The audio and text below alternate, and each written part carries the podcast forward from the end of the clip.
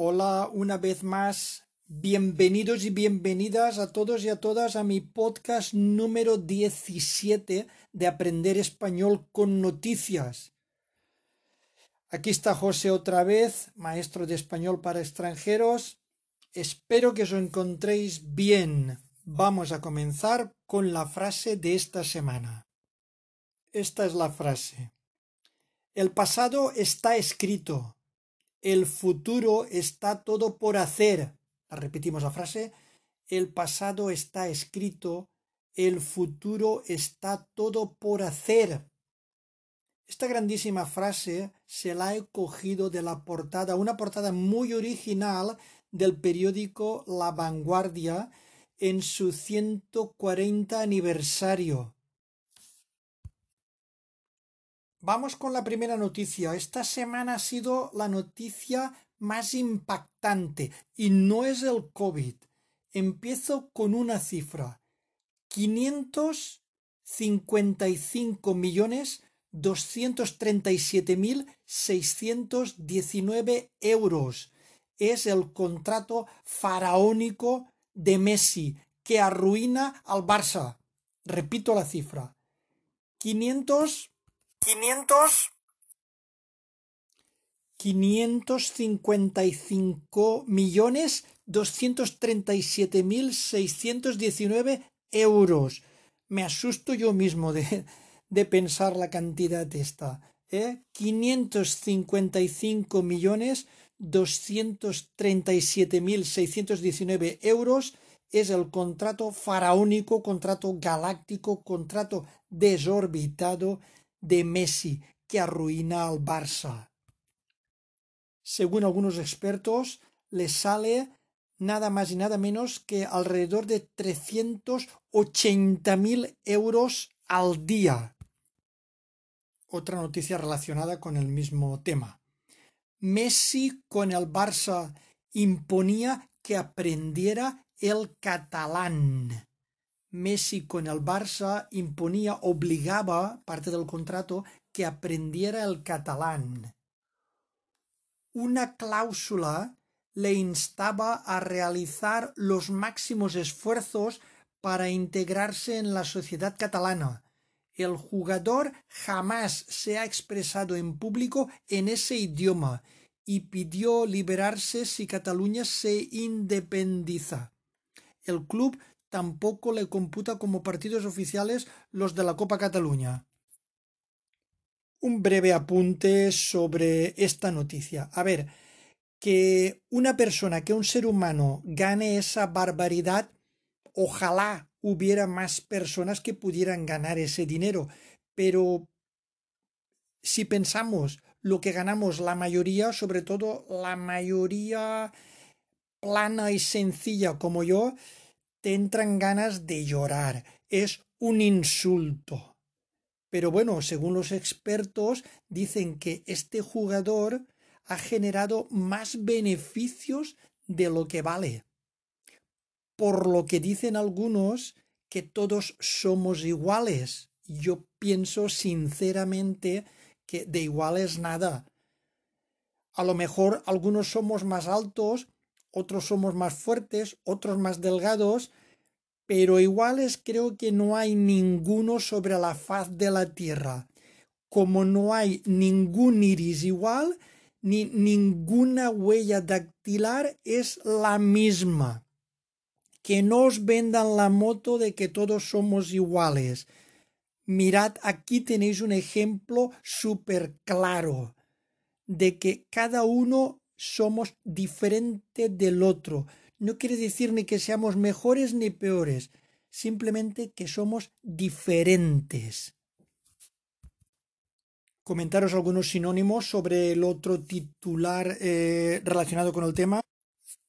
El inasumible contrato de Messi consume casi todo lo que ingresa el Barça por derechos de televisión el inasumible contrato, inasumible quiere decir inaceptable, inadmisible. El inasumible contrato de Messi consume, gasta, utiliza casi todo lo que ingresa al Barça por derechos de televisión. La filtración del contrato de Leo Messi ha provocado un gran escándalo en el fútbol español, no tanto por el hecho de que se haya deslizado el contenido de un documento privado como por las cifras que éste contiene. El argentino firmó en noviembre del 2017 un contrato de cuatro años por 555 millones mil 619 euros con 50 céntimos. Esto supone que Messi recibe casi 140 millones de euros brutos al año y que el club catalán se encuentre al borde de la quiebra, de la ruina. Prácticamente todo lo que ingresa al Barcelona por derechos de televisión se va al pago de este contrato. ¿Qué pasa? Que Messi eh, generaba más dinero del que costaba en la época buena. Pero ¿qué ocurre ahora con la época esta que nos está tocando vivir? La pandemia, ¿qué ocurre en los campos de fútbol? No hay público. No hay los mismos ingresos. Bueno, que solucionen el problema. Ahora ya vamos a empezar con la pandemia. Las nuevas olas superan ya en muertos a la primera. Las nuevas olas superan, sobrepasan, rebasan ya en muertos a la primera ola. Sanidad estima que el pico del tercer ciclo ya ha pasado. Parece ser que estamos en una fase de meseta y que en teoría debería ir progresivamente bajando. 29.559 fallecidos por COVID desde el otoño en España frente a los 29.522 del embate inicial. Una barbaridad. Siguiente noticia. El escándalo de las vacunas irregulares provoca la primera destitución repito titular, el escándalo o la desvergüenza de las vacunas irregulares provoca la primera destitución. Al parecer se refiere a que se han vacunado personas que no estaban en los grupos prioritarios y que encima eran altos cargos y eran funcionarios gente que trabaja en teoría al servicio de los ciudadanos. Unos desvergonzados y caraduras. Siguiente noticia. La edad será el factor que determine los próximos colectivos a vacunar. Repito, la edad será el factor que determine, que decida los próximos colectivos, los próximos grupos a vacunar. Ampliamos la noticia. Los mayores de 70 y 60 años serán los siguientes grupos prioritarios en la estrategia nacional. España espera recibir hasta marzo 6,7 millones de dosis de los tres laboratorios. Siguiente titular, también relacionado. Las restricciones empiezan a surtir efecto con una leve disminución de contagios. Repito titular. Las restricciones empiezan a surtir efecto con una leve o una suave, una pequeña disminución o reducción de contagios. Enero fue un mes crítico con un incremento de casos del 320%. Cambiamos de tema. Vamos con las conflictivas elecciones catalanas. Titular. Alud de insumisos electorales en Cataluña. Repito titular. Alud de insumisos electorales en Cataluña. Alud, como un aluvión, como una avalancha de insumisos, de insubordinados, de desobedientes, eh, para las mesas electorales en Cataluña. Ampliamos titular. El 25% de los elegidos para las mesas del 14F se niegan a acudir por miedo al coronavirus. Esta noticia hay que ampliarla. A ver, ¿por qué estas personas que han sido elegidas para presidir las mesas electorales se niegan a acudir? Porque no sé si sabréis que el gobierno catalán o el gobierno de la nación, no sé quién habrá sido la mente tan prodigiosa, eh, no se les ha ocurrido otra cosa que permitir el derecho al voto a los positivos. Sí, habéis oído bien. Las personas que estén infectadas con el COVID, que sean positivos el día de las elecciones, el 14 de febrero, podrán ir a votar la última hora. Pero claro, esa última hora quiere decir que siguen estando infectados, siguen siendo positivos.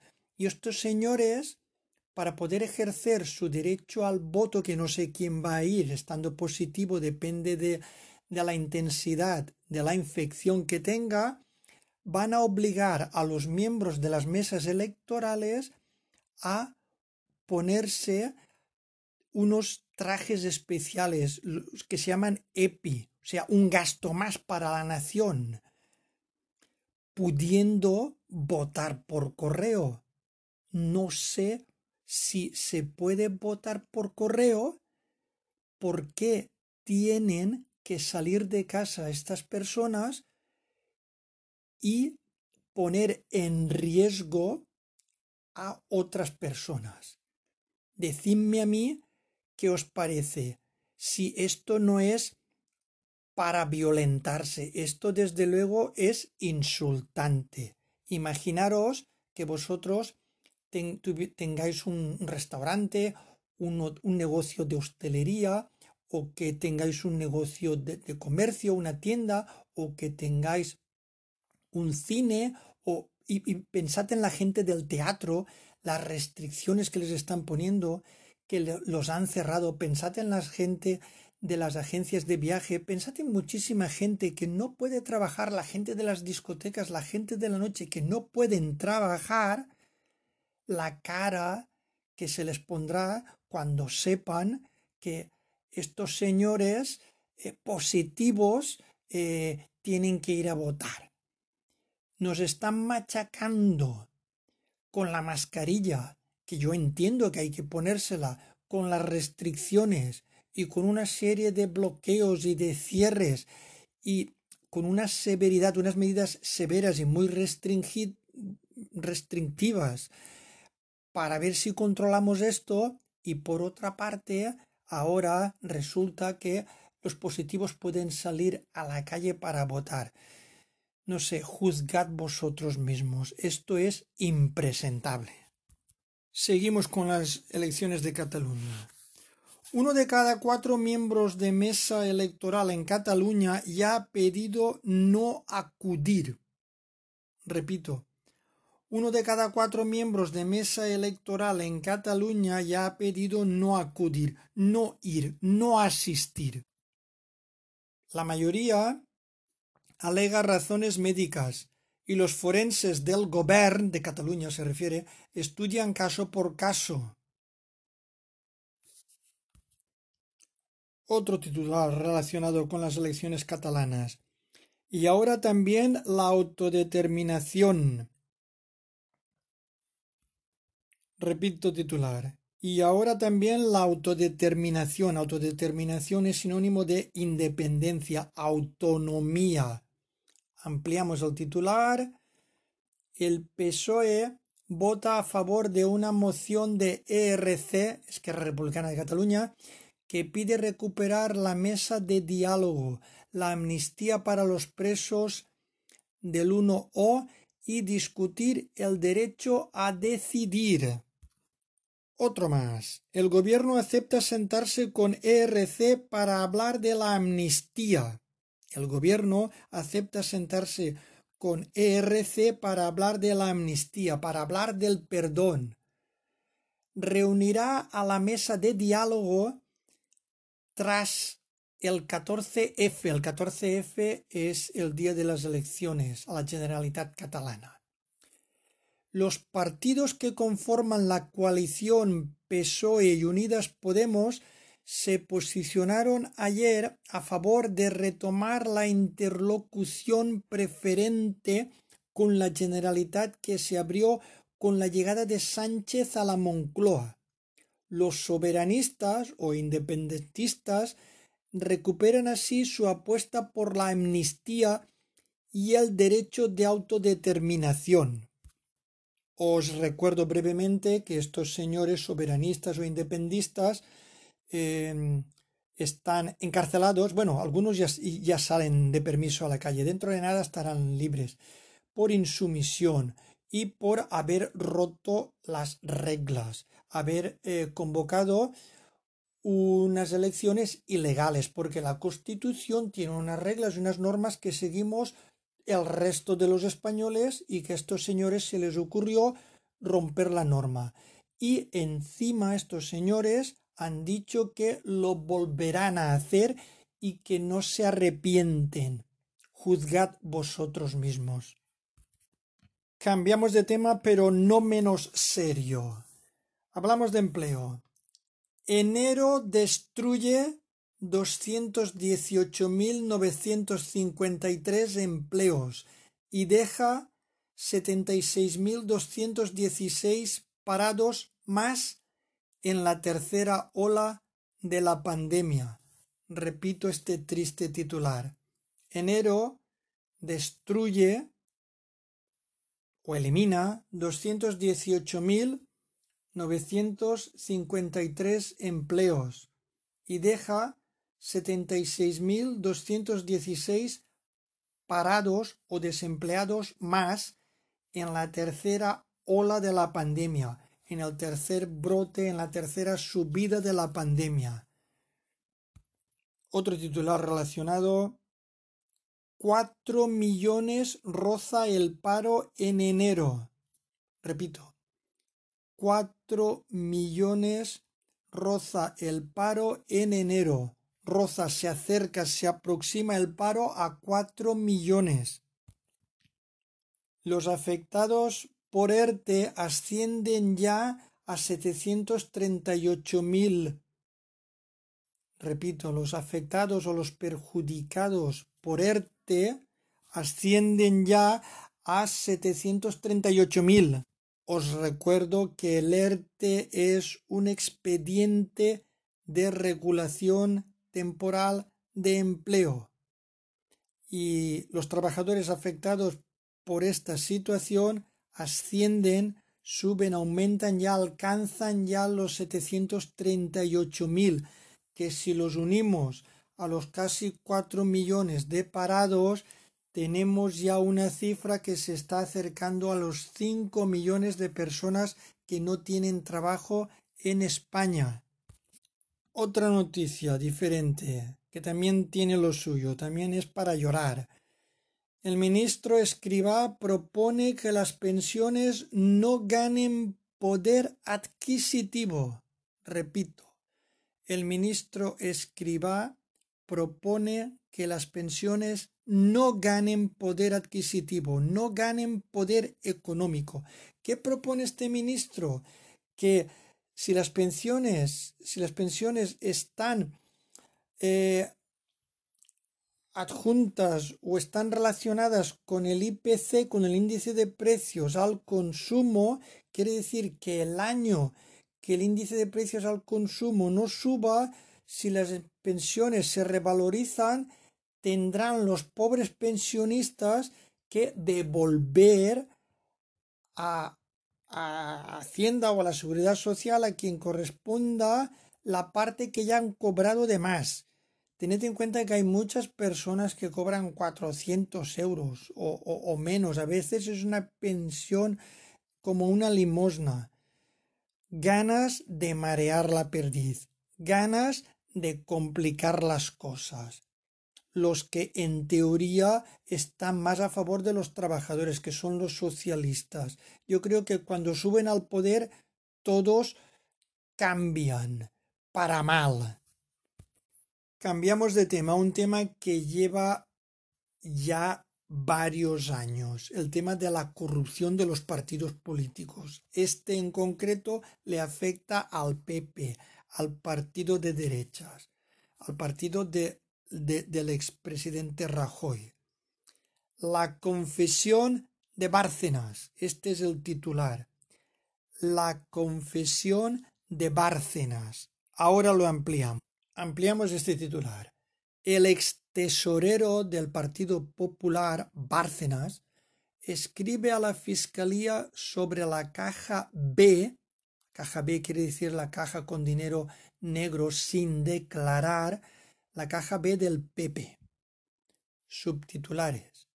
Desde 1982 existió institucionalizado un sistema de financiación del PP con percepciones o retribuciones en B. Rajoy era perfecto conocedor de estas actuaciones. Le mostré los papeles y los destruyó, palabras de Bárcenas, que era el ex tesorero, e, entonces era el tesorero del PP, el que tocaba el dinero. Otro subtitular.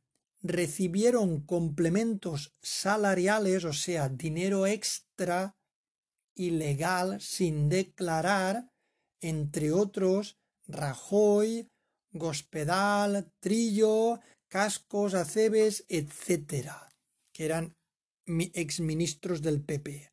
Ampliamos la noticia.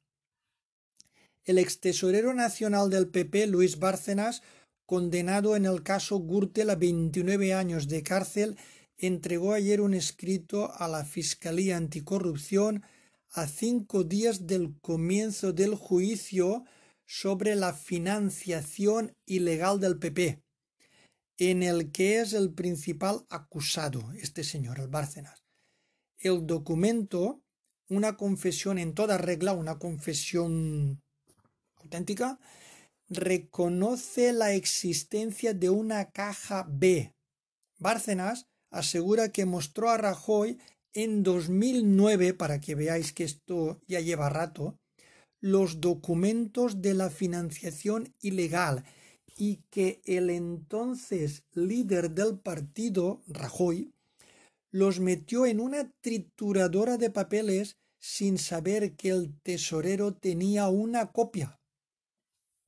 Además, Bárcenas sugiere que algunas donaciones estaban vinculadas a la adjudicación de contratos por administraciones del PP, un delito de cohecho que aún está en investigación.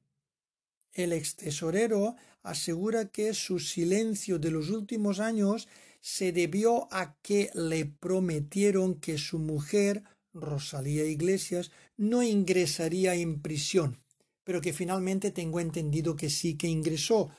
O resumo brevemente. Al parecer, con este dinero B no declarado, que no sé de dónde salía, el problema es que este dinero se supone que es de los españoles y que los políticos, sean del partido que sean, de izquierdas, de derechas, de centro nacionalistas, los políticos están al servicio de los ciudadanos y gestionan nuestro dinero, el dinero que se recauda con nuestros impuestos, con el IVA, con, lo que sea. Ese dinero no es suyo. Se supone que tienen que ser gente honrada. De hecho, se venden como los más honrados y los más legales, pero después, cuando están en el mando, ya veis lo que hacen. Y al parecer son todos, no se libra nadie están todos sucios. Todos son deshonestos. Y si no lo son todos, son muchísimos. Es una vergüenza que teniendo una democracia que nos ha costado tanto de conseguir, en tan bonita que es la democracia comparada con otras formas de gobierno que no merece la pena ni recordar, esta gente nos lo están haciendo aborrecer. Y eso es lamentable, es lo peor que puede ocurrir porque la democracia es lo más grande que hay. y por culpa de estos políticos corruptos, si no son todos, son una mayoría, la gente se está cansando ya. Y por eso vemos que surgen los extremos, cosa muy peligrosa. Siguiente noticia. Libros de texto a la carta para falsear la historia de España. Repetimos, libros de texto a la carta o a medida o customizados o personalizados para falsear la historia de España, para falsear, para manipular, para tergiversar, para adulterar la historia de España. Esto es típico de los nacionalistas, que manipulan los libros de texto para que los futuros niños, los futuros alumnos, pues tengan una información sesgada, una información eh, que no es 100% verídica sobre la verdadera historia de España. Al final, para enterarnos de nuestra propia historia, tendremos que leer a los historiadores extranjeros, porque de los nuestros no nos podremos fiar entre unos y otros. Lamentable. Otro titular. Sánchez ocultó al Congreso el informe de las ayudas europeas. Sánchez ocultó al Congreso el informe de las ayudas europeas. El dinero de Europa, el dinero que viene a España de Europa, este señor lo ha ocultado. Seguimos con la noticia. El Parlamento convalidó el decreto ley sin haber recibido el texto de 96 páginas del órgano consultivo. PP y Ciudadanos aseguran que el escrito es demoledor y el gobierno alega que no está obligado a mostrarlo. Este gobierno del PSOE era el gobierno que iba a ser el gobierno de la transparencia, de la claridad, menos mal. Otra noticia diferente. La ley trans plantea el cambio de sexo con solo declararlo.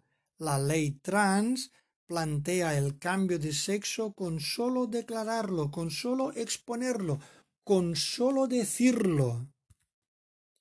La decisión se podrá tomar desde los 16 años sin que haga falta informe médico. El sexo por el que se opte será el que rija en los deportes o las prisiones, según el texto. El borrador admite las identidades no binarias ni hombre ni mujer.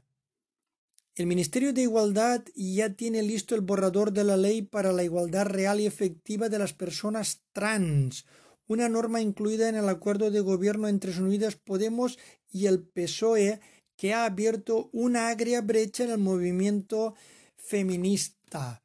Bueno, al parecer eh, eh, estas personas que o no se sienten hombres o no se sienten mujeres atrapados en un cuerpo eh, con el cual no se sienten identificados o identificadas, que tienen todo el derecho del mundo a poder decidir por qué sexo se decantan, hasta ahora como esto es una decisión seria, pues creo que tenían que ser mayores de edad y necesitaban el consentimiento de los padres y necesitaban más de un informe médico para contrastarlo. Pues ahora no, ahora con 16 años van, declaran que se sienten incómodos con el cuerpo que les ha tocado y al parecer la cosa se ha facilitado mucho. Cosa delicada porque la adolescencia no es la mejor edad para tomar decisiones serias. Y una decisión de este tipo debería tener algún control, un poquito más de control, pienso yo. Hoy me estoy alargando sin querer, pero esta noticia no podía dejar de, publicarla. Eh, mirad este titular. Nos afecta a los podcasters. Las noticias falsas se cuelan en el podcasting. Repito, las noticias falsas se cuelan en el podcasting. Las noticias falsas son lo que en español también se llaman bulos o en inglés fake news. Por supuesto voy a ampliar esta noticia. Una ola reciente de podcast de líderes de extrema derecha han sido eliminados de las plataformas de audio en Estados Unidos.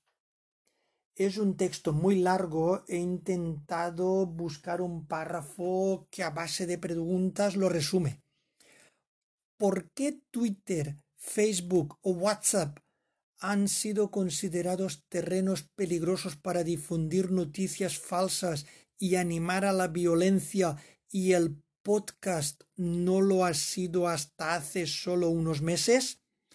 La confirmación del auge del podcasting como industria conlleva indefectiblemente caer en los mismos pecados y correr los mismos peligros que el resto de los medios?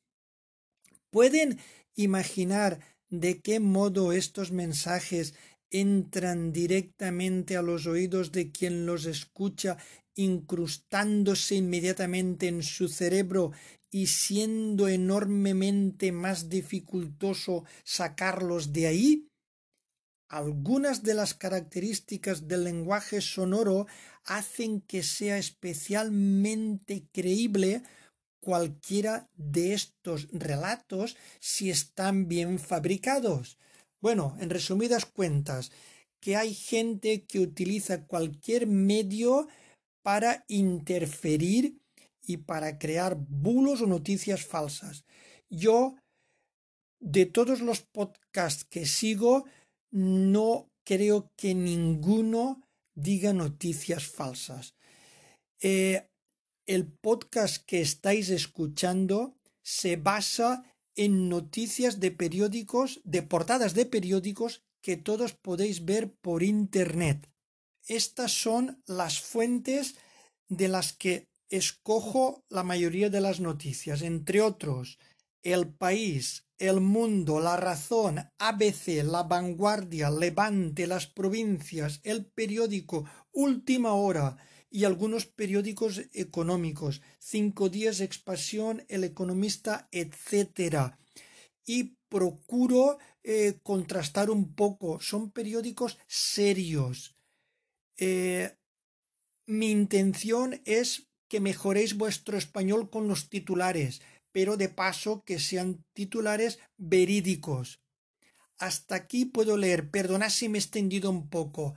Cuidaros mucho que tengáis una buena semana. Nos escuchamos la semana que viene. Gracias a todos y a todas.